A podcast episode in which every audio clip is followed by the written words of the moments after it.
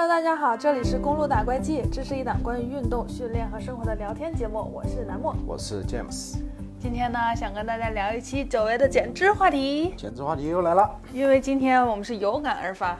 对，哎 今天刚刚发生的事情，对，那就 James 跟大家分享一下吧。呃，是这个样子。今天这个话题呢，大概就是减脂焦虑的问题。嗯，呃，因为其实是一个现实的，我的客户的呃身上发现的一个问题，就是什么？就是他给自己设定了一个相对比较高的一个减脂预期。嗯，比如说，呃，因为他的体重并不算太大。嗯，啊、他一米七四，大概体重在不到八十公斤，八十公斤左右。男性，男性对，然后的话就是他自己的心理预期大概是可能三个月减个十到十二公斤，也就是减二十来斤。二十来斤，对。但是就是说，现在大概练了有两个半月吧，嗯，两个半月减了有七公斤的样子，已经很厉害了，七公斤的样子，然后腰围小了十二公分。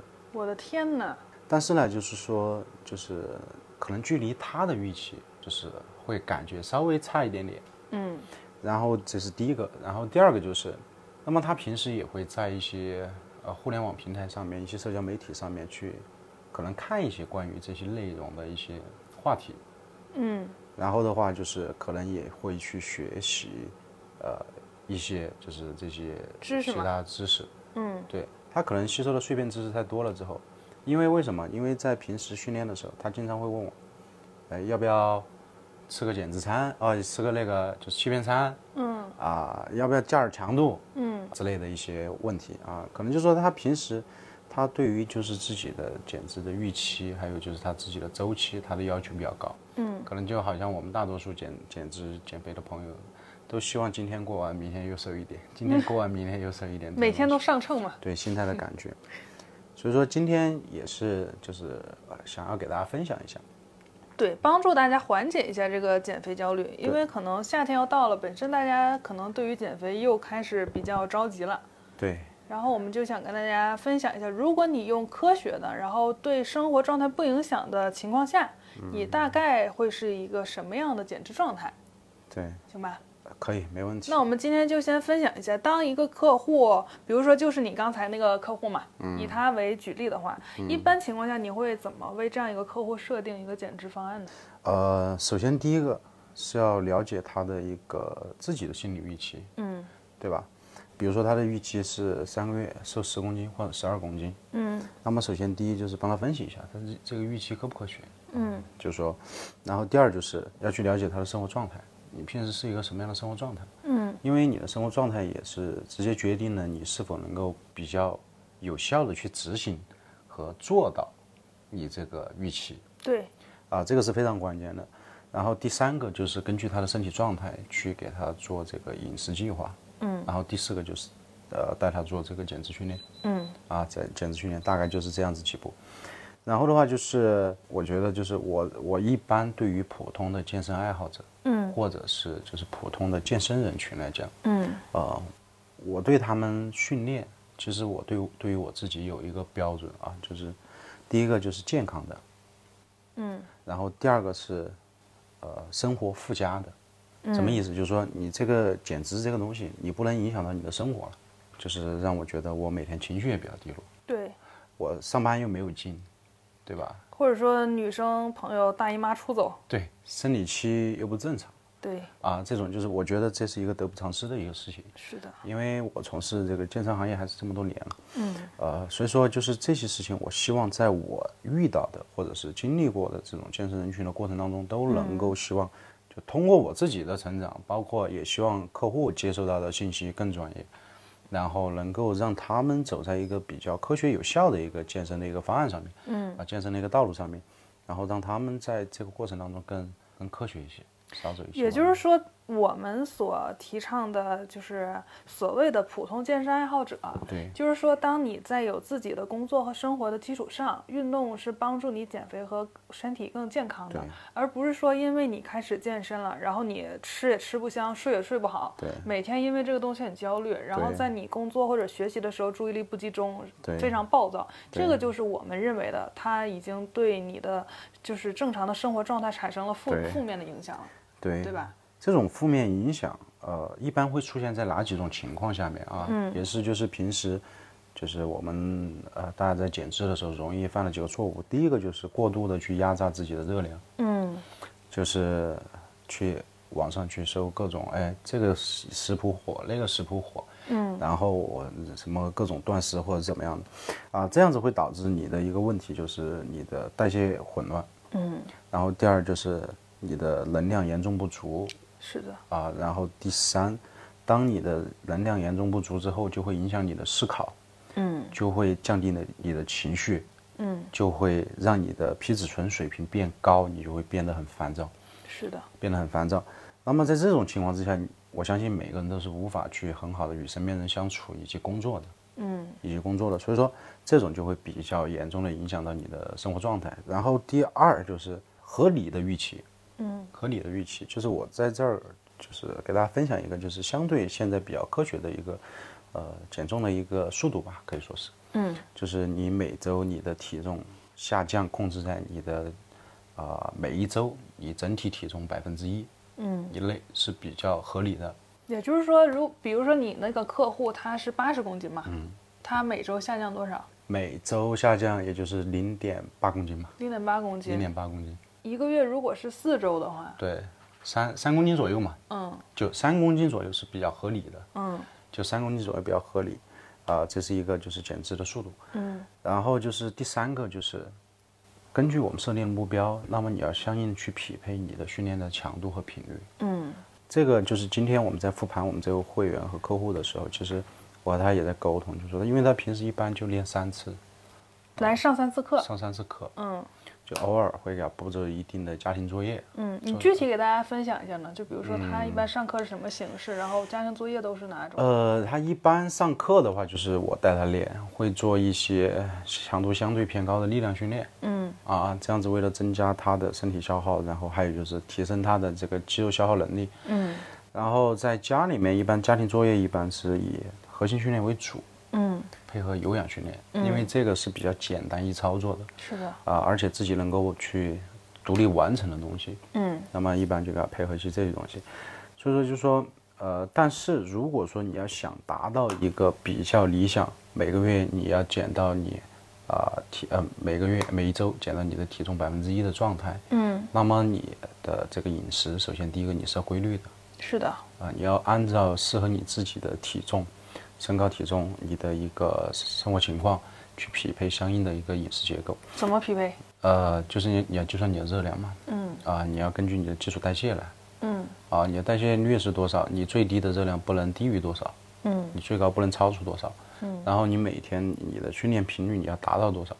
这个能给大家分享一下吗？如果我们的听众想去参考一下，我给大家说一个区间嘛，最简单的，一般情况下，一个就是八十公斤体重的人，嗯，就是像我那个客户，他的基础代谢大概一般是在一千八左右，基础代谢这个公式大家可以在网上查到。对，可以查一下，嗯，就是它区间可能有上下浮动，但是不大，嗯，啊，就一千八左右，因因为它的这个就是根据你的体重有一些相关的一些东西，然后女性女性的话，一般情况下可能你的体重在一百二左右，你的基础代谢可能在一千三到一千四，嗯啊，差不多就是这个状况，嗯啊，差不多就是这个状况，然后也就是说你的每天饮食是不能低于你的基础代谢的。是的，啊，不能低于你的基础代谢。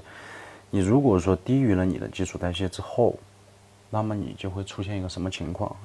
你的身体就会觉得我好像是在挨饿，嗯知道吧？嗯我好像是在挨饿，因为基础代谢它就是去满足你身体日常一天对正常活下去你需要的热量，对，就就就就这么简单满足你的。生存需要。对，满足你的生存需要，你你需要这个热量。嗯，如果说你在减脂的过程当中你低于了这个热量，那说明你身体就是出现了一个危机的状态。嗯那么你自然而然身体就会启动一些保护的机制，嗯，你的皮质醇水平就会升高，嗯，你就会抑制你的能量消耗和脂肪代谢，是的，知道吧？所以说，就是说大家在那个减脂的时候，第一个热量，我不建议大家控制太低，嗯然后第二就是要吃够这个碳水化合物，嗯。一定要吃。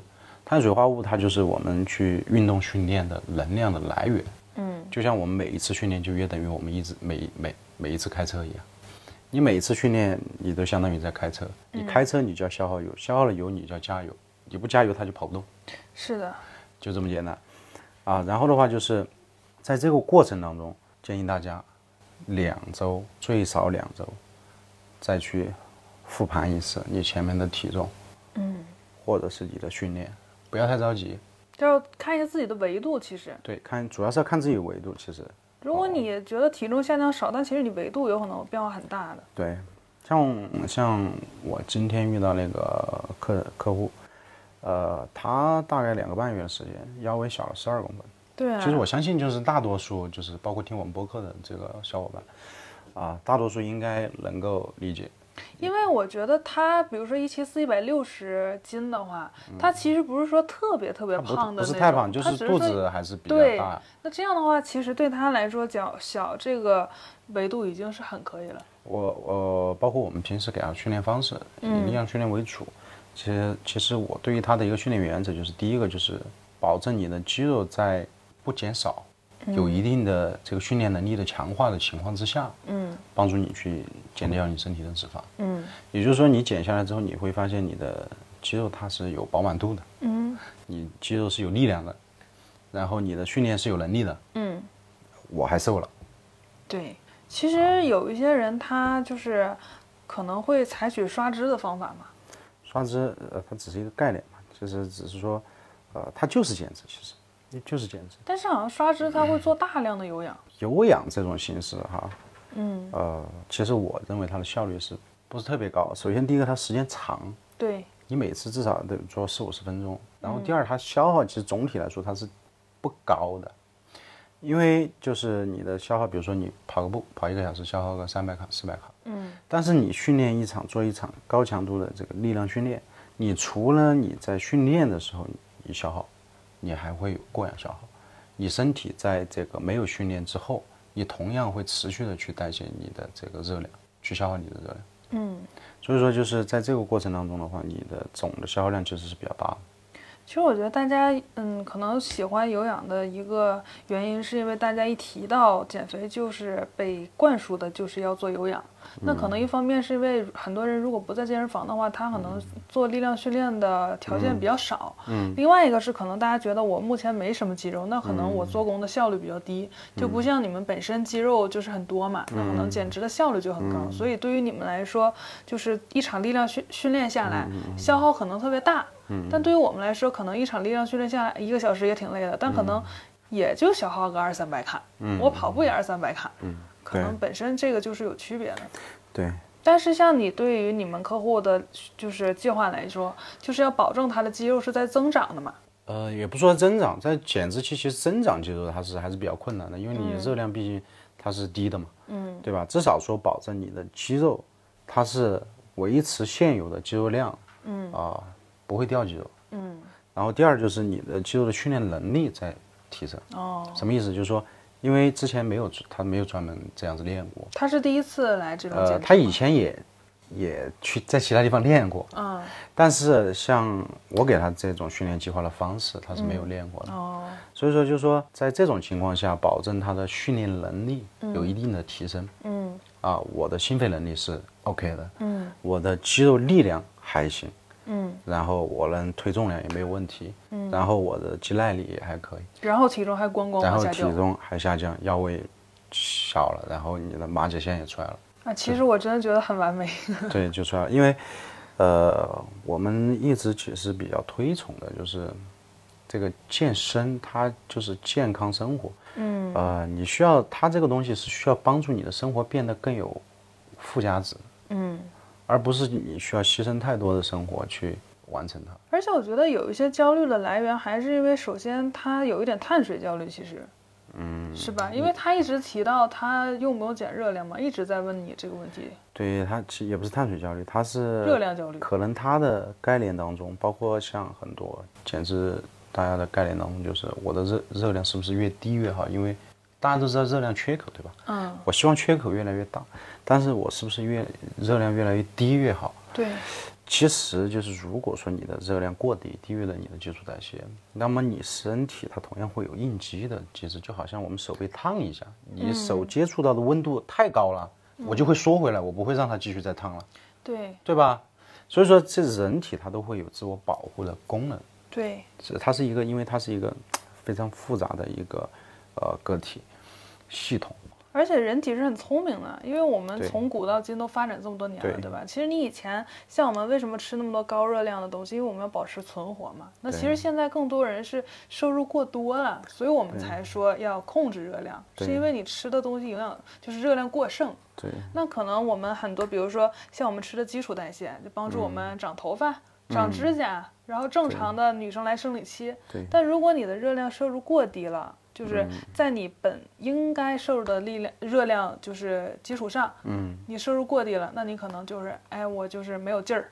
然后对我这个指甲长得也慢了，我生理期也不来了，因为他觉得你生存都出问题了，这些东西就没有那么重要了。他会下意识的就是采取一些应急的措施嘛，他觉得对哎，你是不是遇到什么危险了？你是不是要食不果腹了？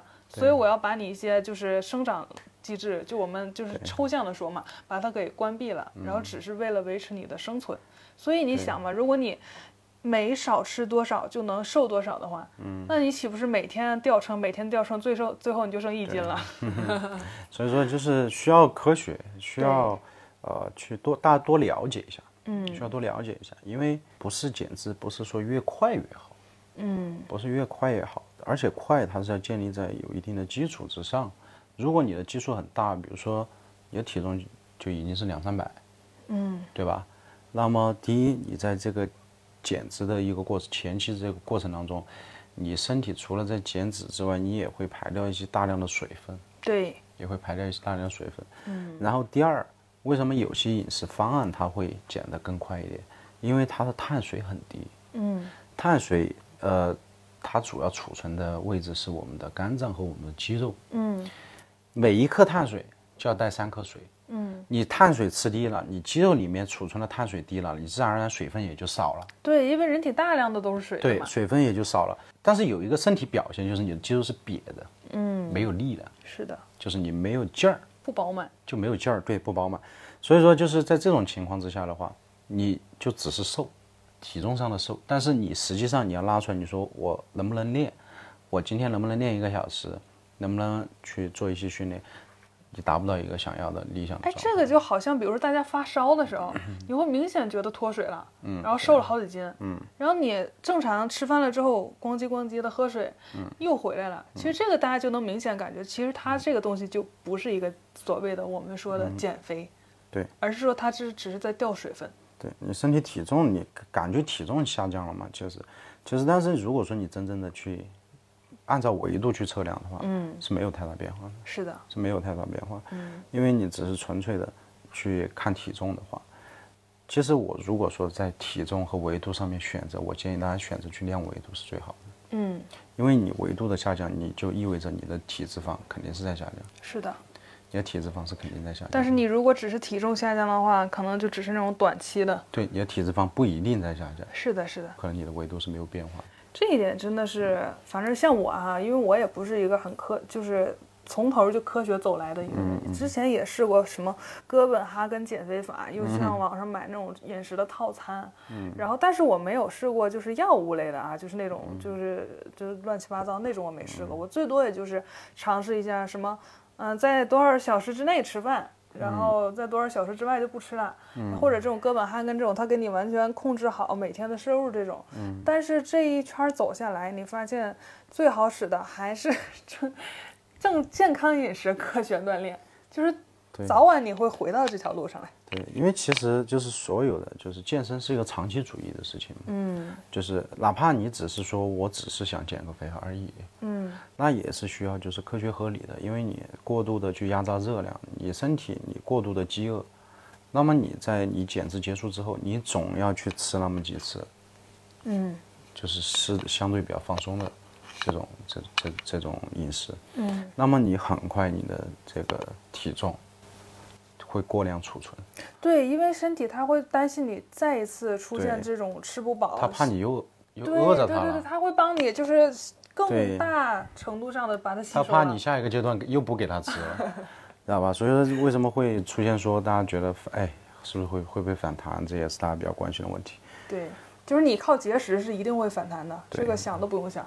对，所以说就是科学合理，然后设立合理的预期，嗯，然后这个预期要付出什么东西，就是你需要每周练多少次，你需要吃多少热量，然后要这样子去做，能做到这个条件下再去设立这个预期，你就不会有一些更多的焦虑感，就是要把这个东西理清楚。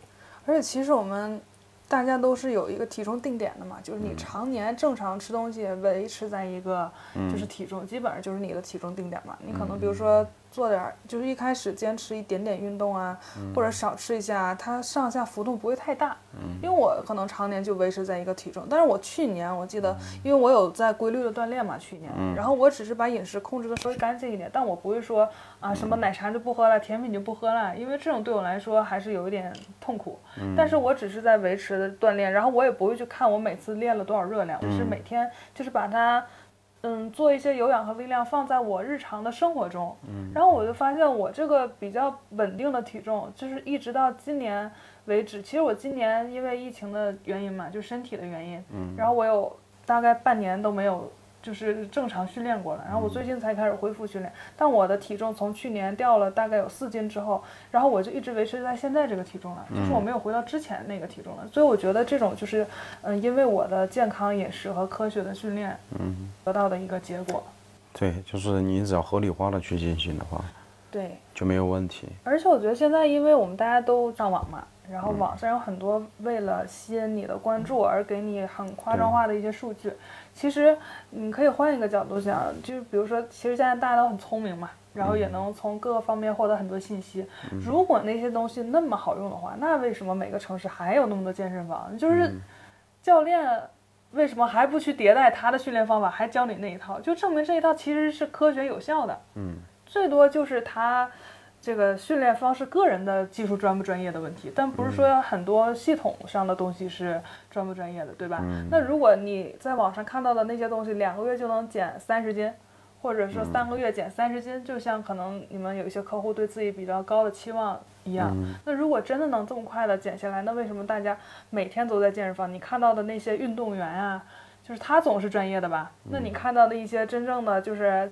健美的人，他为什么每天都在健身房里，而且做大量的训练，然后还要控制饮食？这就证明，其实最持久的这一套还是我们已经经过很多年的，就是验证和完善的这一套。嗯。而且大家可以想象一下，那运动员每天的训练量是多大的？大家的他的一个饮食是什么样的？对。因为詹姆斯昨天还在跟我聊，他的偶像是詹姆斯嘛。嗯。然后他说，詹姆斯每周的放纵日是星期二吃一个 taco。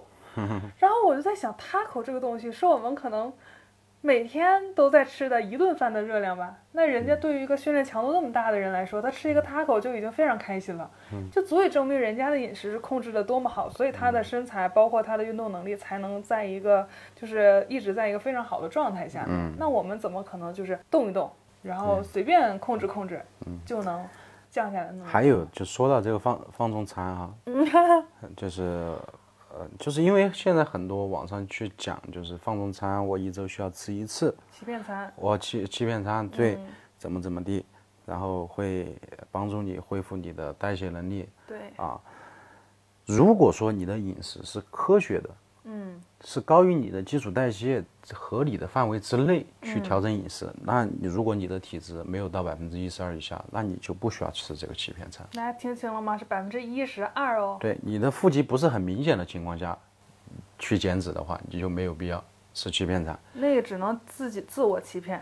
对，因为你的那个平时的饮食，减脂饮食就是很合理的嘛。嗯，就是很合理的。你该吃的碳水化合物，你该吃的热量、蛋白质，你都是吃够了的。你身体不需要去欺骗它了。你还欺骗它干嘛呀？其实欺骗的是你的食欲。对，只是说我们平时可能有点馋，然后。去找这种借口去让自己吃。如果你想真正达到一个比较好的效果，或者是去真正了解欺骗餐，嗯，当你的身体确实长时间的能量很低下，并且你的体脂率已经非常低了，嗯，你这个时候你皮质醇水平比较高，嗯，比如说我的训练强度很大，嗯，那么我可能每周可以吃一次，而且这个欺骗餐也不是随便欺骗，对，它是有道理的欺骗，只是说把热量提高，而不是说去乱吃，对，知道吧？嗯，所以说欺骗餐这个东西，不要被它的名字所欺骗。欺骗餐也就是让你的心理上可能舒服一点。哎呀，感觉自己好像这一阶段挺努力的，这就是给自己身体一个信号。对，但是真正的欺骗餐，其实我们大部分人都用不到，因为我们平时没有说把热量控制的那么低。对因为一旦你控制那么低的话，你的生活可能已经受到很明显的影对响。就比如说像什么时候热量会控制特别低啊？就是詹姆斯他备赛的时候，会把热量真的控制得很低。但是大家想一想，那如果他备赛的话，他的身份就是一个运动员，对吧？那他的每天的目标就是训练。嗯。他的目标就跟我们大部分要工作和正常上学的人来讲就不一样了。那这个时候你去把热量控制的非常低，然后把你的训练强度控制的非常大，嗯，他这个就是能接受的，这才是他在这一段时间里的生活状态。对那当我们恢复到一个正常的生活状态的时候，那你看他平时也只是可能训练一场每天，然后该开始正常吃饭。对吧？他也不是说把自己搞得很极端，因为大家都是要正常生活的嘛。我们毕竟不是一些就是靠着身材要打比赛呀，或者说一定要把体质控制在什么什么程度上的人。这就好像为什么大家说明星都七八十斤特别瘦，那是他们的上镜需要。但我们大部分人都不是以那个谋生的人，所以大家只是把自己的身材至少要在一个健康的基础上，然后我们再去可能去雕琢它，让它变得更美，然后更有力量一些。我们推崇的是让健身去丰富你的生活，对呀、不是让健身去消磨你的生活。嗯因为我发现朋友圈里这两年也开始有很多人去代理一些减肥产品，嗯，就虽然不太熟嘛，就不太认识，但是朋友圈里会有这种人出现，我就觉得，反正以我们的良心来讲是没有办法去做这些事情的。那他们可能大家都是有自己的生财之道，可能大家选择不一样，只是说不在一条路上了嘛。嗯，但是这个不是我们去想做的事情，不然我们也不会说去做博客这样的一些内容，对对吧？对，所以今天就想跟大家分享到这儿吧。行，因为。这是我们一期有感而发。刚才我们在下班的路上就在聊这个减脂的事情，对，然后希望大家都能开心的减脂，让它成为你生活的一部分，然后就是慢慢的在你的控制范围内变美变好看。对，能持续持续美下去才是最好的。嗯，然后虽然说我们也要在饮食上控制嘛，但是也不用说虐待自己，是吧？对因为这个世界上既然有那么多好吃的，我们就是要每一个都尝一尝。对，然后希望大家在面对食物上和面对运动上面都能有一个比较积极的心态。对，积极努力向上。那我们就下期见了，拜下拜期。见，拜拜。